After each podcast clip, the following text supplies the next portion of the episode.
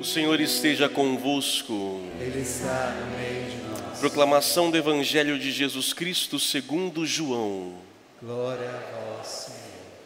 Naquele tempo, Jesus chegou a uma cidade da Samaria chamada Sicar, perto do terreno que Jacó tinha dado ao seu filho José.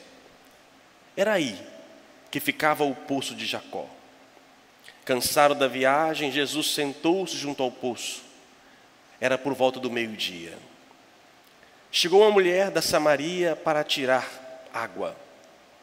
Jesus lhe disse: Dá-me de beber.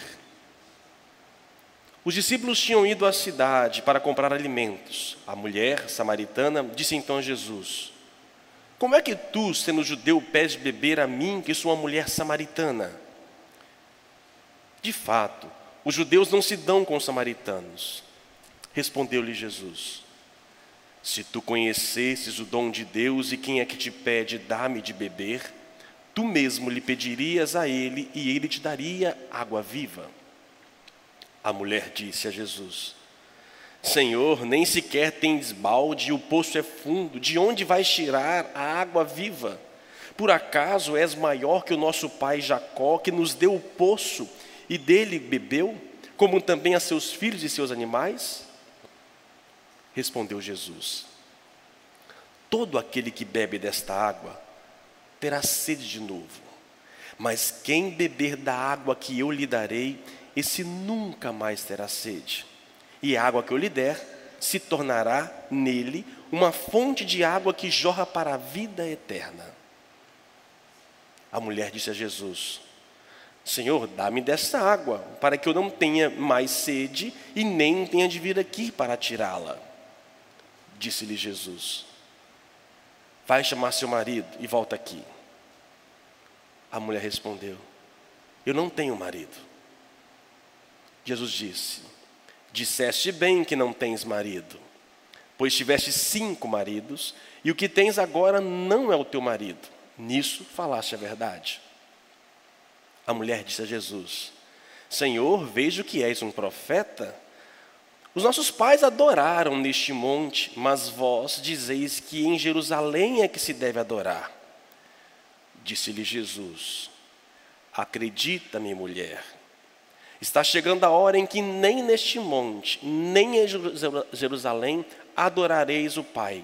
Vós adorais o que não conheceis, nós adoramos o que conhecemos, pois a salvação vem dos judeus. Mas está chegando a hora, e é agora, em que os verdadeiros adoradores adorarão o Pai em espírito e em verdade. De fato, estes são os adoradores que o Pai procura. Deus é espírito, e aqueles que o adoram devem adorá-lo em espírito e em verdade.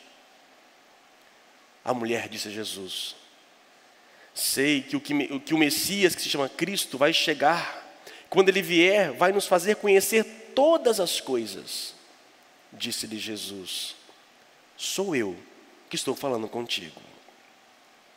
Neste momento, chegaram os discípulos e ficaram admirados de ver Jesus falando com a mulher. Mas ninguém perguntou: Que desejas? Ou por que falas com ela? Então a mulher deixou o seu cântaro e foi à cidade, dizendo ao povo: Vim de ver um homem que me disse tudo o que eu fiz. Será que ele não é o Cristo? O povo saiu da cidade e foi ao encontro de Jesus. Enquanto isso, os discípulos insistiam com Jesus, dizendo: Mestre, come. Jesus, porém, disse-lhes: Eu tenho um alimento para comer que vós não conheceis. Os discípulos comentavam entre si: Será que alguém trouxe alguma coisa para ele comer? Disse-lhe Jesus: O meu alimento é fazer a vontade daquele que me enviou e realizar a sua obra. Não dizeis vós, ainda quatro meses, aí vem a colheita? Pois eu vos digo: levantai os olhos e vede os campos, eles estão dourados para a colheita. O ceifeiro já está recebendo o salário e recolhe o fruto para a vida eterna. Assim, o que semeia se alegra junto com o que, que colhe. Pois é verdade o provérbio que diz: um é o que semeia e outro que colhe. Eu vos enviei para colher aquilo que não trabalhastes. outros trabalharam e vós entrastes no trabalho deles. Muitos samaritanos daquela cidade abraçaram a fé em Jesus. Por causa da palavra da mulher que testemunhava, ele me disse tudo o que eu fiz. Por isso, os samaritanos vieram ao encontro de Jesus e pediram que permanecessem com eles. Jesus permaneceu aí dois dias. E muitos outros creram por causa da sua palavra. E disseram à mulher: Já não cremos por causa das suas palavras, pois nós mesmos ouvimos e sabemos que este é verdadeiramente o Salvador do mundo. Palavra da salvação. Glória a vós, Senhor. Que as palavras do Santo Evangelho perdoem os nossos pecados. Meus prezados irmãos, aqui na Praia da Costa, Vila Velha, no Espírito Santo, quem acompanha pelas redes sociais. Tempo da quaresma que a igreja nos propõe é um tempo de nos reencontrarmos com o próprio Deus, rever a nossa história, ver a nossa vida à luz do Evangelho. E hoje, este, essa parte do Evangelho é o encontro de Jesus com uma mulher.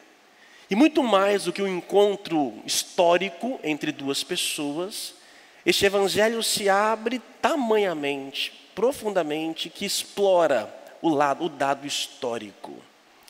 É muito mais do que uma mulher samaritana e mais do que um homem. É Deus indo ao encontro daqueles que se perderam. Deus não desiste do homem. Deus faz de tudo para ir ao encontro do ser humano. Ele muda a sua rotina, o seu roteiro para ir ao encontro desta pessoa. Ele se cansa, ele tem sede. Na verdade, é esta certeza: Deus tem sede. Quando ele chega no poço, era meio-dia. Jesus Cristo, por onde, segundo o relato bíblico, de onde ele estava para onde deveria ir, o melhor caminho seria uma, quase uma linha reta. Só que ele vai até as, a região de Sicar, ou de Siquém, ele faz justamente isso daqui, ele dá uma volta, vai lá para poder vir aqui. Por quê? porque lá tinha alguém que ele precisava encontrar. Quem é essa mulher que não tem nome? Na verdade, este evangelho é muito mais do que uma mulher, é um povo. Essa mulher simboliza um povo que, num determinado momento da vida, desistiu de seguir ao Deus de Israel. Essa mulher, esse povo samaritano, eram no início, lá atrás, eles eram filhos de Abraão. Eles eram hebreus. Eles eram israelitas. Mas com o percurso da história, eles desviaram e começaram a adorar outros deuses. Quantos deuses? Cinco. Depois, quem quiser pegar em casa, abra a sua Bíblia, livro dois, segundo, segundo livro de Reis, Segundo livro de Reis, capítulo 17. Lá mostra o povo do norte. Eles abandonam um pouco a fé de Israel, ao Deus de Abraão, e se enculturam, se misturam com outros povos, com outros credos, e elevam a altares a cinco deuses diferentes. E é justamente nesse jeito que Jesus entra na vida daquela mulher. Ele vai até o povo samaritano que desistiu, que se misturou, e a eles procura, se cansa, senta e pede: dá-me de beber. Deveria ser ao contrário, né, gente? Deveria ele oferecer, filha, eu estou querendo te dar água. Mas ele puxa um diálogo diante da realidade. Jesus ele, ele entra na realidade cultural, na realidade da pessoa. Ele quebra todos os muros. Aquele poço, esse poço de Jacó, é um poço famosíssimo no mundo bíblico, já começado com Jacó, onde encontrou sua esposa, ali a história de José do Egito, né, que foi vendido pelos irmãos, foi naquele poço. Ali também tem eh, o próprio Moisés, naquele poço encontra a sua amada. O poço é onde eles buscavam, é um lugar simbólico sagrado. E ela vem buscar esta água. Jesus então procura um diálogo na realidade dela. Quando pede de beber, ela entende que é água. Só que o que ele está pedindo? Ei, eu quero matar a minha sede. Eu quero você. Deus tem sede?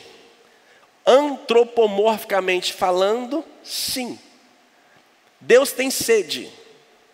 Deus tem, e como a sede de Deus se sacia? O ser humano. A saciedade divina está no ser humano. Quando o ser humano resolve ir longe de Deus, Deus passa a ter sede dele. E ele faz de tudo para saciar. Outro exemplo da sede vemos na cruz de Cristo, que a cruz é o máximo da crueldade humana no tempo dele.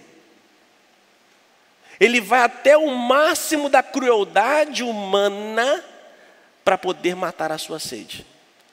E quando lá está na cruz, sua, uma das suas últimas sétimas palavras de Cristo, ele fala o quê? Tenho sede. Deus tem sede do ser humano. Deus tem sede de nós, Deus tem sede de você. E ele vai mudar a rotina dele para poder ir ao encontro. Ele muda, ele aumenta o trajeto para poder ir ao encontro. E quando lá chega, ele quer fazer o quê? Ele quer nada mais nos saciar. A sede divina é saciada quando o ser humano está saciado dele. E nós só nos saciamos de Deus. E aí nós temos este exemplo da água. Ele usa o exemplo da água do poço. Mas ele fala de uma outra água, água viva. O que, que é esta água? Vamos passar pelo início o mundo biológico. Nós, seres humanos, nós, natureza humana, nós precisamos da água para sobreviver. Não tem condições. E nenhum outro líquido tem o poder de saciedade que a água para o ser humano. Quem foi na praia hoje, num calor daqui de Vitória de Vila Velha, chegou na praia com sede, pegou uma cerveja e matou ali. É gostoso para quem gosta. É uma delícia. Mas, por mais que te deixa uma sensação de saciedade, não tem o poder a cerveja e nem outra bebida alcoólica ou qualquer outro, até mesmo um suco, tem o poder que a água tem e produz para o ser humano. Certo? Assim como no mundo biológico nós temos esta água, no mundo espiritual existe uma água que também nos dá saciedade. E eu posso usar outros líquidos espirituais, posso beber em outros cântaros e outros poços, posso ter outros credos e, e dar a sensação de saciedade, mas nenhum culto, credo, nos dá saciedade como a água viva que é o próprio Cristo. Nós respeitamos os que pensam e creem diferente os que cultuam deuses, os budistas, os muçulmanos, e assim cada um no seu credo. Mas tem a sua. A, a cerveja nos dá um, um, líquido, o suco nos dá um líquido, o vinho nos dá um líquido, mas nenhum desses credos tem o poder da água viva que é o próprio Jesus Cristo. Nesse diálogo, ela fala: é, vocês, diz, vocês, judeus, dizem que é em Jerusalém que se deve adorar. Porque os samaritanos, quando se afastaram de Deus, construíram outros altares. E o povo que ficou no sul, chamado judeus, eles dizem que os, os samaritanos se tornaram pagãos. E só se adora indo ao templo de Jerusalém. De Jesus, mulher, essa expressão mulher é importante no livro de João. Mulher. Chegará o momento e agora que não será em Jerusalém, não será em lugar nenhum, mas serão aqueles que adorarão em espírito e em verdade. Aqueles que não será ali em Jerusalém, tanto é que na morte de Cristo o véu do templo se rasga, e é ali, em próprio Cristo, que nós começamos a adorar a adoração que Deus deseja. A oração que o Pai quer são adoradores em espírito e em verdade. E só adoram a Deus em espírito e em verdade aqueles que foram lavados e banhados pelo Cristo. A água que não está aqui, está vazia. É, a água, que é o símbolo de limpeza, saciedade, brota também da cruz de Cristo. Quando Cristo morre, quando ela ferida do seu lado, sai sangue e água. Sangue, símbolo da Eucaristia, água, símbolo do batismo. É aqui que nós começamos a ser saciados. Todo ser humano, ele só encontra plenitude diante da água viva. Assim como a água é necessário para o meu corpo biológico, assim a alma humana é necessária a água viva. E não tem outro líquido biológico e não tem outro líquido espiritual que dá tamanha saciedade ao ser humano. O vazio existencial da humanidade no tempo presente é a distância ao afastamento, à mistura com outros povos e credos, a ponto de se paganizar e não adorar a Deus único, o Deus de Abraão que se fez presente em Jesus Cristo, que é carne. E para nós cristãos católicos, mesmo sendo batizados, nós muito facilmente podemos no mundo perder a graça, por isso vemos todo domingo, toda semana, viemos à comunidade para renovar esta água. Porque se eu me afasto, assim como os samaritanos se afastaram da lei e facilmente se deixaram levar, nós podemos correr o risco de facilmente nos perder e nos paganizar e adorar a outros deuses. Que deuses, por exemplo? O dinheiro, Vimos na primeira semana da quaresma, poder, a tentação, as tentações que enfrentamos. Podemos adorar nós mesmos, nossas ideias. Como que o ser humano precisa de, de encontrar-se com Deus? E como nós estamos longe de Deus, gente. Estamos vivendo aqui no, no mundo hoje, nessa situação, algo que tem mexido com a gente. Países que não podem mais se locomover, não saem de casa pelo vírus do coronavírus, que está pogando pelo mundo afora. Mas o que me dói, o que me faz ter nojo do ser humano, é ver pessoas ganhando em cima da dor humana. Como é que pode algo necessário para muitas pessoas, uma simples máscara, que há poucos dias eram 15, 20 centavos, ser vendido por reais e muito mais? Dá nojo de alguém querer ganhar sobre a desgraça humana. a gente percebe que o mundo poderia ser um pouco melhor. Olha que interessante. De repente, de uma hora para outra, como se nada tivesse, as passagens aéreas caem de preço. Como? Como que agora eles conseguem e antes não conseguia? Necessidades. Como é que o ser humano adora a si mesmo? Adora a, a somente o seu egoísmo voltado para si mesmo e não se preocupa com a dor alheia. É triste, é triste. E outra coisa, se alguém tem um corona ou qualquer que seja, é um ser humano, tem sentimentos. Não sejamos egoístas a ponto de não solidarizar com a dor do outro. Não é um leproso que não pode ser tocado. É interessante, é, como vim de viagem, eu entendo todo o sentimento da humanidade, temos que nos precaver, temos. Temos que nos cuidar, temos. Brasil, mundo afora, igrejas fechadas, precisa. Nós cancelamos o cerco de Jericó para não motivar a conglomeração, é necessário. Temos que tomar cuidado com isto. Mas um doente, seja qual for a sua doença, precisa de cuidado e atenção. Não sejamos egoístas a ponto de excluirmos tudo. Tem outras formas de ser presença, de cumprimentos e tudo mais. Isso nos mostra que nós precisamos de nos converter. Mas Deus, Ele vem ao nosso encontro. Seja leproso, Ele toca. Seja virótico, Ele toca. Ele vai ao encontro para poder nos salvar. E o bonito, para terminar, essa mulher, quando encontrou-se e viu que esse homem falava a verdade, que saciava como os outros maridos dela não faziam isto, que outros deuses, ela sai e vai anunciar.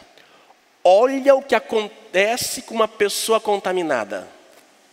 Olha que uma pessoa contaminada fez. Ela vai para a cidade dela, ela contamina outras pessoas, outras pessoas vêm até Jesus Cristo, eles ficam contaminados, pedem que fique mais dois dias com eles, e de repente toda Samaria se converte. Olha que uma pessoa contaminada por Cristo pode acontecer. Se nós temos medo de um vírus, que temos bom cuidado, ai, se a humanidade fosse contaminada pelo Espírito de Deus, como seria diferente? E não é à toa que o Espírito abre as portas, vai ao encontro. Por isso nós estamos muito longe, gente, muito longe, muito longe. E onde Deus está nisso tudo? Quando alguém começa a perguntar por que Deus permite tudo isso, não é Deus, gente. Não é Deus. Isso não vem de Deus. Lembra, Deus tem sede do ser humano. E o ser humano sadio, só que o ser humano insiste em viver longe dele. Mas o que Deus faz? Não desiste. Ele vem, volta, faz tudo, mundos e fundos, para poder salvar. Deus tem sede de você. E quando você disser, tá bom, Senhor, aqui estou, Ele vai te dar uma água que você nunca bebeu na vida. E esta água sacia plenamente nosso ser. Mas, como já dizia, nós temos que voltar. Mesmo uma vez bebendo desta água, temos que continuar a bebê-la através da Eucaristia que nos sacia.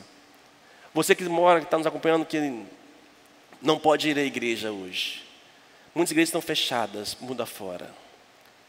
Independente de não poder comungar do Cristo Eucarístico hóstia, comungue na sua fé. Se não pode vir à igreja, quer evitar alguns lugares, mas no domingo, tenha um domingo divino, de santo. Eu não vou à igreja, à missa, mas eu vou guardar a minha hora divina, sagrada, vou fazer a minha oração, rezar o meu texto, vou rezar em família. Nada pode nos separar de Deus. Nada de São Paulo. Nem morte, nem nudez, nem roubo, nada que nós sejamos sempre diante dele. E não deixe paganizar com outros credos e pensamentos diferentes. Ele é o único capaz de dar a nós aquilo que mais precisamos.